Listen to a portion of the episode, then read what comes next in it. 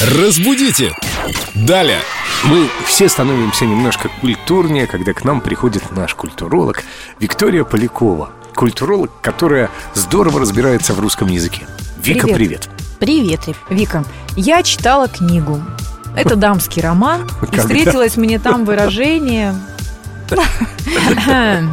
ну, ты-то вообще только инструкции по пользованию стиральной машиной читаешь. Так вот, выражение «почить в бозе». Роман назывался, по-моему, Почта Святого Валентина. Здорово, прекрасный вопрос. Очень редкое, кстати говоря, выражение. Почить в бозе. Да, на церковнославянском языке бозе означает боги. То есть почить в боге. Вообще, раньше так говорили высокопарно о смерти монарших особ.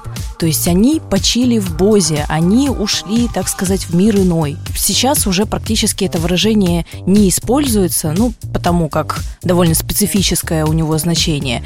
И зачастую действительно его использовали именно говоря о каких-то очень высоких чинах, о королевской семье или каких-то знаменитых очень людях. То есть о простом смертном нельзя сказать, что он почил в Бозе? Ну, если только в каком-то саркастичном таком смысле. То есть это слишком помпезное выражение. Можно сказать, приказал долго жить, а смысл один и тот же. Да, да, именно так. Ясно. Спасибо. Так коротко и емко ты ответила на вопрос. Я бы все-таки предпочел почивать на лаврах, чем в Бозе. Ну, в общем, ты этим и занимался всю программу, пока мы с Викой вели высокоинтеллектуальные беседы.